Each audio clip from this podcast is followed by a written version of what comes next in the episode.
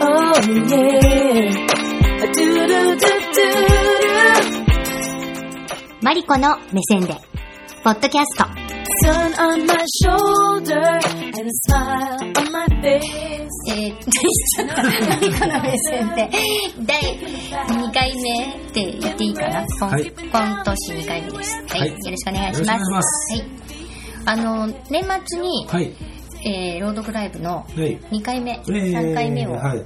やりまして、去年だから1回だけのつもりが、えーあのありがたいことに3回やらせていただいて、えーはいであの2回目の時はあのお客様が、はい。あの1回目に来てくださったお客様とほとんど同じ、えーでであのあっという間にその日は埋まってしまったので、い。最初フェイスブックで出したら、はい。であのちょっと急遽1日置いて、ええ。もう1日設けて、ええでそちらはそしたらね1日目の時はもうほぼ男性。うん。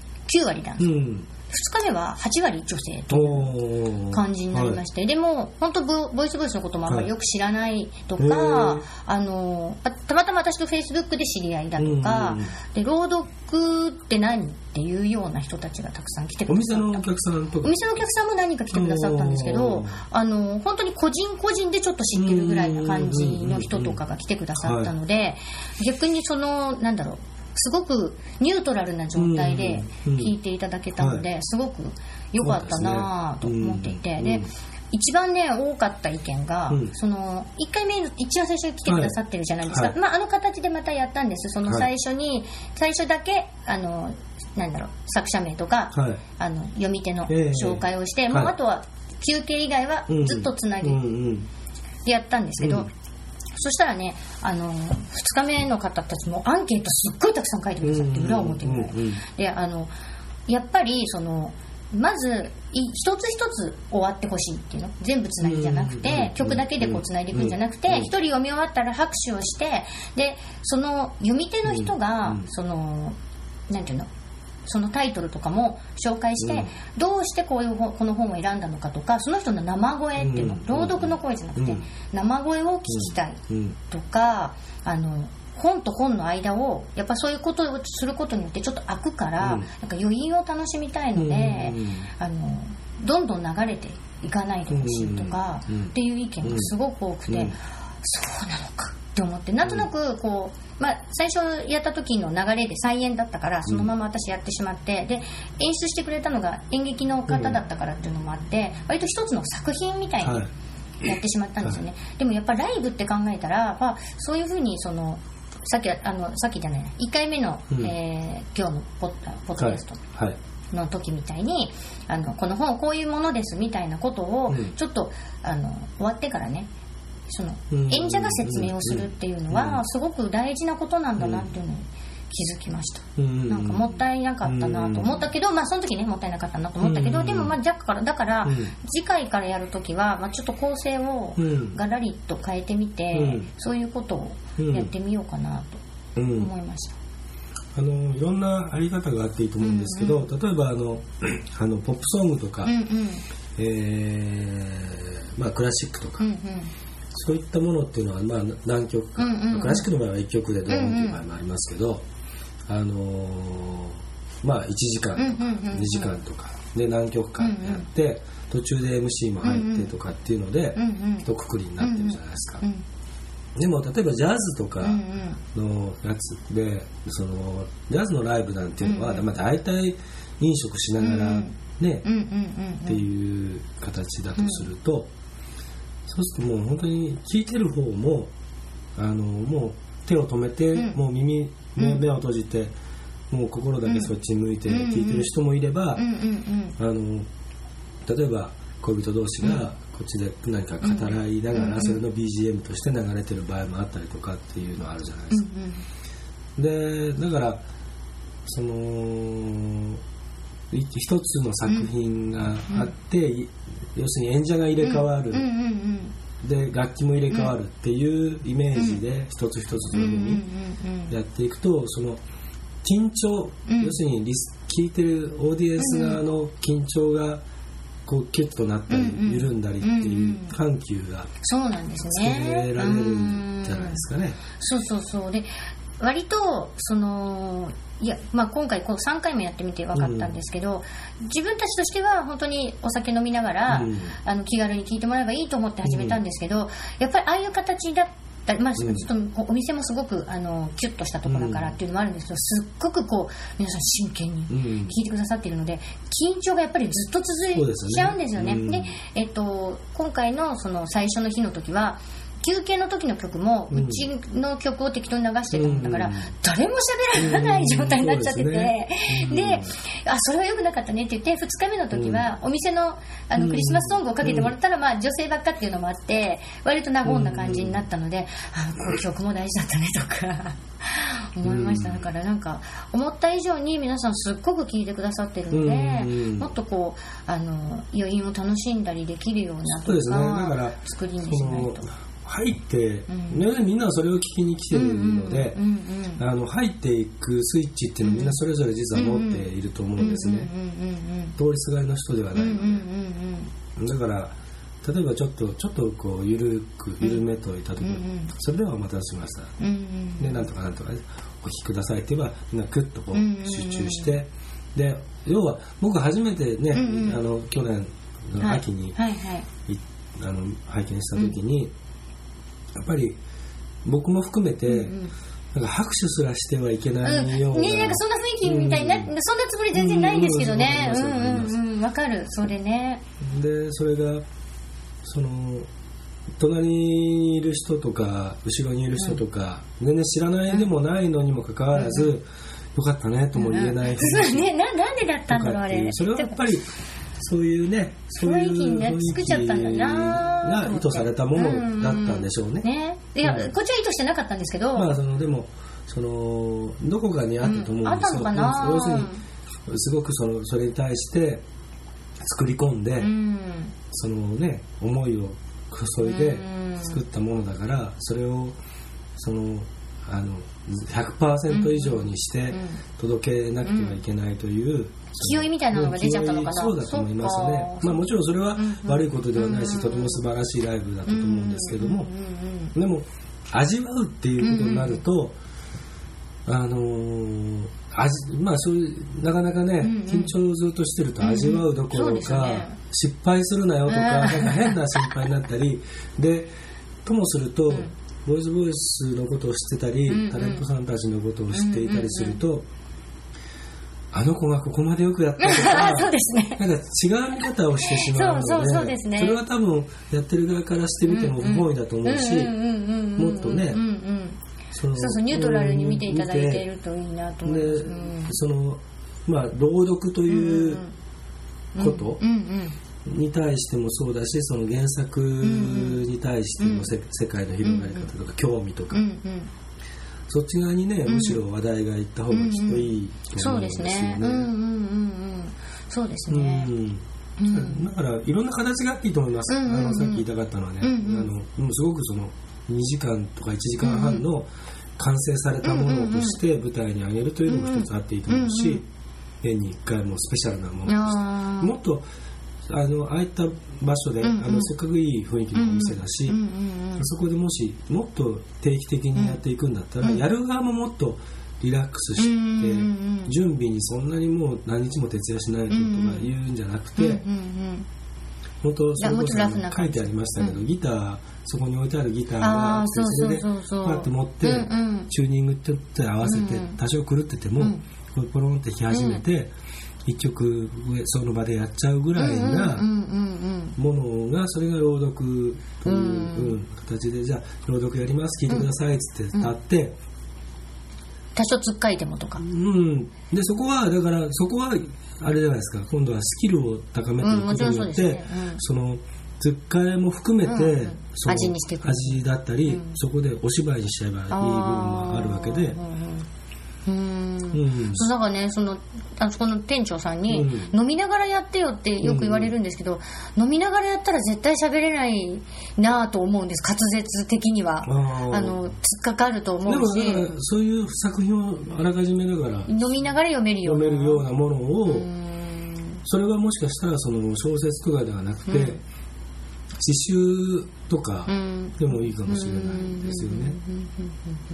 うんうんうんうんうんなるほどね。うんうん。長いそんな長いものじゃなくてうんうんも、うん。いくつかその短いあとすごいショートショートみたいな。ああショートショート昔僕らの世代だと星新一とかあそうですね。うん、筒井康な隆いろいろありますけどありますありますそういうちょっとこうクスッとするような、そうですね、うんうんうん。そういううんそうこの間ねそうあいいな楽器ってって思ったので、でも本当にちょっと持ち歩いてちょっと読みましょうかって、うん。流しの読み朗読詩みたいな、やってみたいなぐらい思いましたねいいと思いますけどその時は。ねそんな。それがスーッとこう胸に、うん。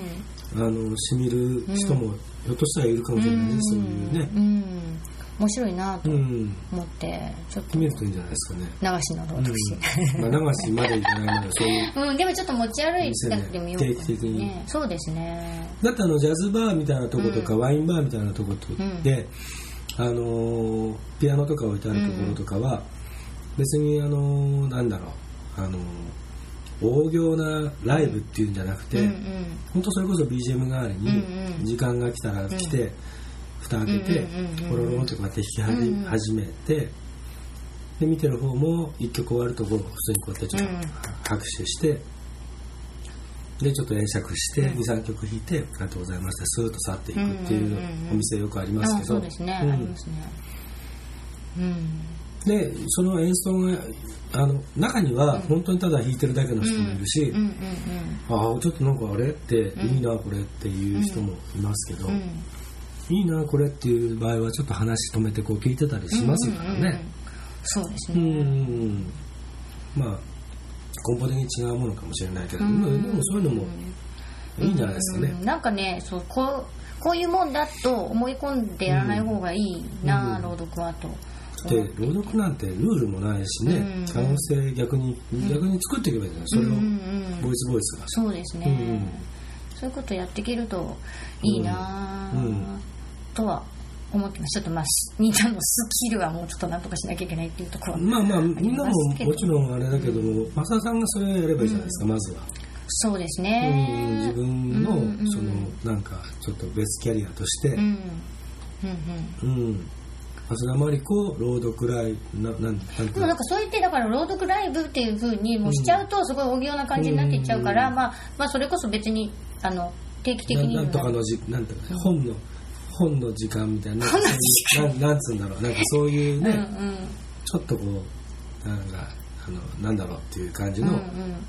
ミニ本当にミニイベントとして、うん、月1回チェスタでやってるとかみたいな感じでやってますってう言ん、って、で時間何時と何,、何時っていう3セットぐらいにして、でいくつか、うん。なんかでそれをね、興味ある人はその時に来てもらって、うんうん。で時間が来たら、それじゃあ皆さんこんばんはっつって、まずじゃあこの時間はこちらの方紹介したいと思いますっつって。それってお金もらっていいもんなんですかね？チャージ取ればいいじゃないですかあーあその日はうん。ーん。ライブチャージと同じように。ライブチャージ。もしくは投げ銭なんですかスタイルとかで最初はちょっとどうなるかわかんない。それはお店とうまくそうですね。お話をして、うんうんうん。そうですね、うん。なんかちょっとそういうのやそれをれるといいかな継続していけば、うんうんうん。それがやっぱり本が女性は特にですけど、うん。本好きな方、うん。ねうんうん多いし絶対に読書の量は多いと思うんですよね。うんなのでそれがその朗読という新しい文化に触れるということで、ひょっとしたらあー自分もちょっとやってみようかなとかうんうん。うんいう方もいるかもしれうなんいし、うん。そうね、うんなんか続けることです。そうね続けることはあれだなと、うん。でなんか大行にすると続けるのが大変なので、うん。まあ、大行なこともやるんだけど、うん。細かいことをなんかうん。それなりに続けていけると。で漫画家がまずやって、例えば34ヶ月やってる中で、なんとなくお客さんもあのの反応も含めてね、で続けていけれるなと思ったら、そしたらその前座に例えば、うん。あのタレントさんで誰、今回は誰々がオープニングアクトとかね、うんうんでそれがだんだんだんだんこうあのいい形で広がってきたら、その2人で掛け合い的にこううんうんうん読んでいくものを入れたりとかっていうバリエーションができてくる可能性もあるからまずはだからあれじゃないですかね今年はだからその増田真理子っていうのを一つちゃんとこうやった方がいいんじゃないですかね。うんこれこれ何？このこうつなげてつなげて増田真理子っていうのをつなげてる増田真理子っていうのをこうちゃんと自分の、自分のやりたいこととかっていうものをちゃんとこうあの表に出して、でかつできることをちゃんと出して、あのでそれがその一つの価値になってうん。いくっていうものを作っていくうんといいんじゃないですかね、うんうんうん。そうすると下も分かりやすいし、うんうん。周りも分かりやすいし、うん。でああの人でもしかしたらそのそのファンができていく可能性だってあるじゃないですか、あ増田さんの朗読来月また行こうとか、うんうんうんうんうん。そうですね。そんなファンの方がついてくれたらすごくつくと思いますよ、ねううん。ん。だってないもん他に、ううん。んでしかもいいいいものだから、うんうんうん。実際聞けばね、うんやっぱり動画とかでは伝わらないから、そうですね。うん。伝わってくるもの、そう。PA で通した時点でまた違ってきちゃうし、うん。うん生声だなと思いますねやっぱり。うん。でしかもあのあれだけの狭い、うんうん。いい意味狭い空間、うん。であそこ僕すごい素敵だなと思うのは、あのカウンター側から演者側を見ていくと、ん。外を人が通っていく様や、うん車が通っていく様、あと街灯の明かりとか、うん自転車が走ってくるっていうのが見えるから、すごくそのストリートな感じがするんですよね。ね。うんだからとってもおしゃれだし、ん。うん。そうそう。なんか足を止めてる人とかもいたりとか、なんかこうやって見てるとかって、うんうんみあのね録画してるから後から見ると、うん。あーなんかここで見てくれてるなって、だからこそあんまりこうカチカチな空気じゃなく、気軽にこううんうん。入ってこれるそのライブとして、うんうん。まあやってる最中はなないと思うけど、んんんん。そうですね。で今度じゃあ来たいなみたいな。お酒の一杯も飲みながら、うん。そうですうね、ん。飲みながらやってみようかな、うん、で自分だって終わってありがとうございました。じゃあ次は何時からですっつって、そうするとお客さんとコミュニケーション取れるじゃないですか、うんうんうんうんそうですね。うん。うん面白いかもしれない。ちょっとテスタの店長さうんん。相談してみようかな、うん、そうですね。なんか2セットぐらいやるといいんじゃないですか？2セット15分30分セッ30ト分2セットとか、まあ、30分が長ければ20分とか15分を3セットとか。大体まあこの間もそうですけど1人15分ぐらいを読んでるんです。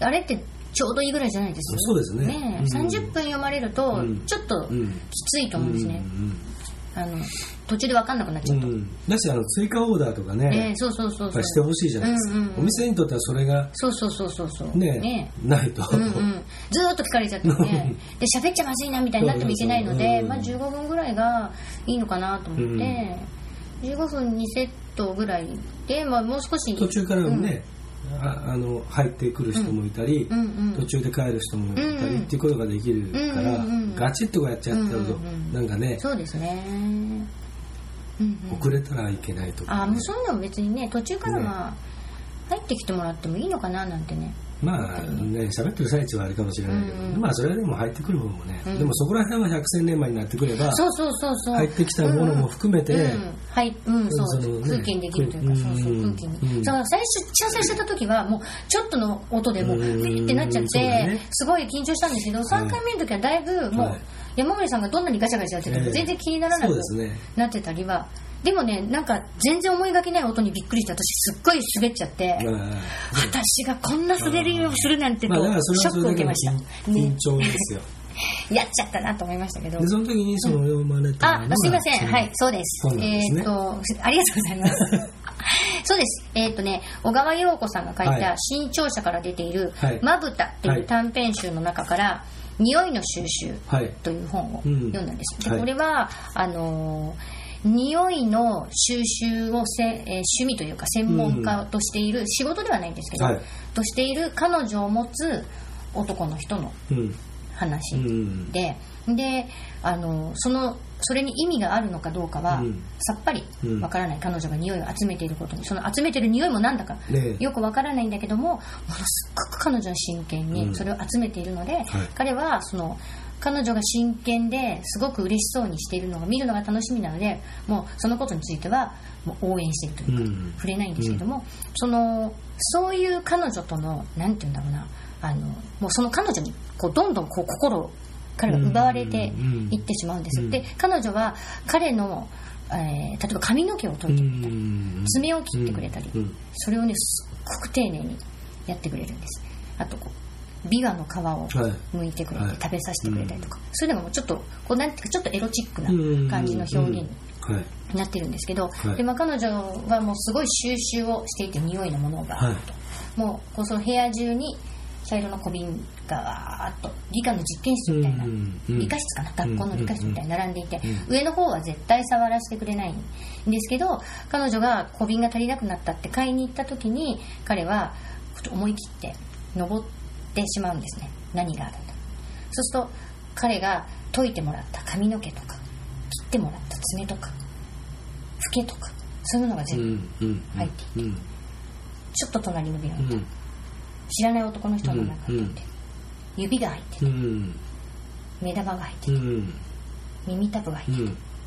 乳首が入ってるうん。ベロが入ってるうんっていうのを見つけてしまったところに彼女が帰ってる。うん。っていうところで終わる。っていう話です。ごい盗作した愛情の、まあ、恋愛小説だったんですけどまあそれがすごく私は良くて、うん。まあ興味ないかなみたいな感じですけど。私匂いってすごい大事だなと思って。いて、まあ匂いもさることながら。うん。さることながら。いやそういういわゆる盗作的なものとか、うん。あのねあのちょっと両両辱的なというか、うんうん。あのそういうのはあのとてもあの僕あのそういうの書いちゃう、書いちゃうの？へえ、うん書いた、うん、何何作か、ああそうなんですか、うん。そんなことまでうん。されていたの、うん。へえ。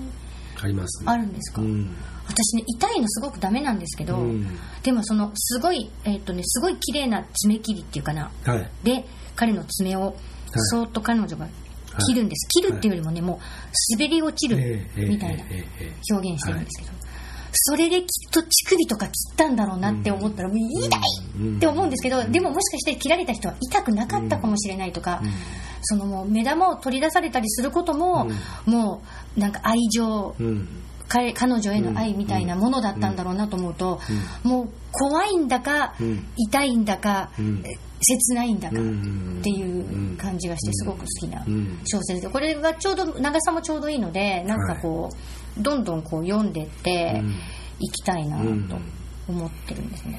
あのよくいわゆるそういうその変態行為的なものとか、あとはあの強靭的なものとか、そういう SM 的なものとか、エロチックなものとか、っていうのをその瞬間にもう拒絶してしまう、ん表面的にね、心の中でどう思ってるかは知らないけど、拒絶してしまう人ってすごく多いですよ。うん。あのでえどういうふうに、うん。あもうそれ無理っていうこと、うん、そうだからそういったものはそのだから頭おかしいんじゃないのみたいなふうにな簡単に片付けてしまう人って実はとっても多いんだけど、あそう、うん、でも、あのそれは多分もう全くそういうなんだろうそこからの想像が広がっていかない。要するに思考停止をさせてしまってると思うんですね。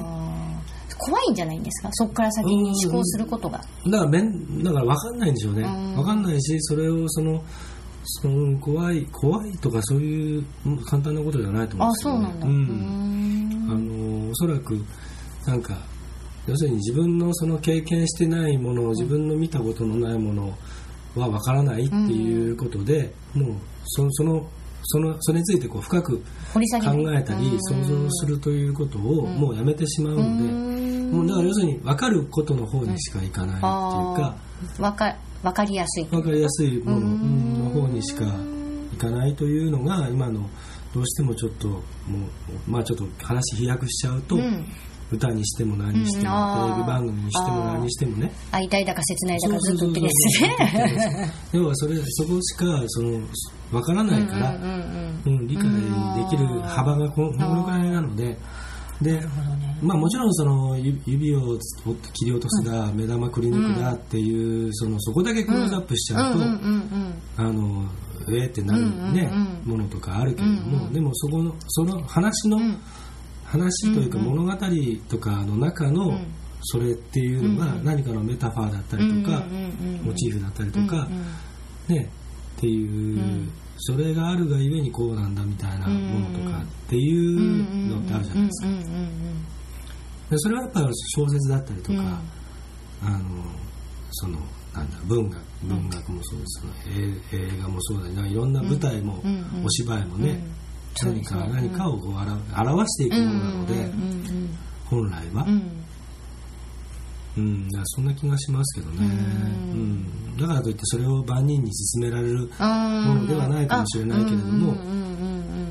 そうですね。いややっぱり、ねうん。あのこれは思考停止っていうのほど怖いものはないって、あここ3年ぐらい思ってますね、あ長い間持ってますね、うん、思考停止は怖い、ね、特に震災以降ね。ああ、うん。その震災について考えないとかそそこで何が起こってるかとかうん。まあ、報道されるものとかいろんな問題出てきたでしょ、うんうん、そうですね。そうするとそのそれに対して議論するんではなくて、うんうんで例えばマスコミが何かを隠してたっていうと、はい。そこのことしか言わなくて、うんうんうん。その本質まで迫っていかないとかね、そうですね。そんなのどうでもよくて、ん。ちゃんとね自分はどう思ってんだっていうのをいろんな考えたりとか、うんうん議論したりとか、うんうんそういうのをしないと、例えばその震災のことでも、うん。今どうしても考える自分がねその震災について考えることができないうん。って思うことも大事なのかなとか思うんですよ、うんそうね。うん。もう考えないって決めるんじゃなくて、うんうんなんで私は、うん。私本当にもう結構震災のことを考えるのが苦手、あのそのなんだったっけ？し震災があったところにうん。行こうって誘われると、どうしてだろう、うん。なんかすごく困るのね、うん。どうしていいか分かんないの、うん。それは嫌なのかいいとかじゃなくて、うん。そこに行ってどうしていいか自分が分からないんですよね、うん。ただ見に行くことが大事なのか、何かをしに行くことが大事なのか、その辺もすごく分からなくて、でも分からないってここうなんか黙っちゃうと良くないなと思うんですけど、うん。どうして困るんだろうとかどうしたらいいんだろうとか、うん。うん。すごくちょっとね考えることがあって。そうだからね、あのーそそれでいいと思うんですよ。う、ん。うん、だからそのあのーね、もちろんねそれをずっとね、うんうん。あの四六時中考えてる人なんていないわけで、ね。うん。あの生活もあれば、仕事もあれば、ね、笑う時間だって、ね、眠る時間だって必要なので、うんうん。だからそんな成人君子みたいな人ばっかりいないわけで、だから別にいいんだけどそれがでなんで自分は苦手なのかなってふと思ったりするだけで僕はいいと思うんですようんうね、んそれすらしないうん。人の方が圧倒的に多いわけですから、うん。うん。まあでもその思考停止っていうのは分かる部分もあって、あの専業主婦だった頃にすごく思考停止した時期、うん。停止してた時期があったんで、うん。考えるとここにいることがしんどいとかを認めなきゃいけなくなるから、それは良くないうんと思ってたので、うん。そういう、うん、そういうこともあったなともうん。思う、よくなか自分では良くなかったと思うけど、ん。仕方なかったなと思ったりもします。でもそれは生きるためじゃないですか。まあ、その場所で生きるためにはどうしてもしょうがなかったっていうのはありますけど、ううん。んそうかどうなんだ。だからその思考停止と今の思考停止の話はちょっと違うのかもしれないけどでも、うん。考えることからに逃げるというか、うん、止めるか逃げると止めるのは違うのか。うん、そうですうん。そうです、うんうん。うん。そうそうそう。だからそのなんていうかな。あのだってまずは生きるためにどうするべきかっていうかね、うんうん。どうすべきかも何もなく、うんこうしなきゃ生きていけないんだっていうこともあるし、うん、そうですね。これしなきゃその例えば子供の、うん。その世話にしても何にしても、うん。これをしなかったらこの子は死んでしまうとか、そういう極限の時もあるわけじゃないですか、そうですね。その時にそんなね、ん。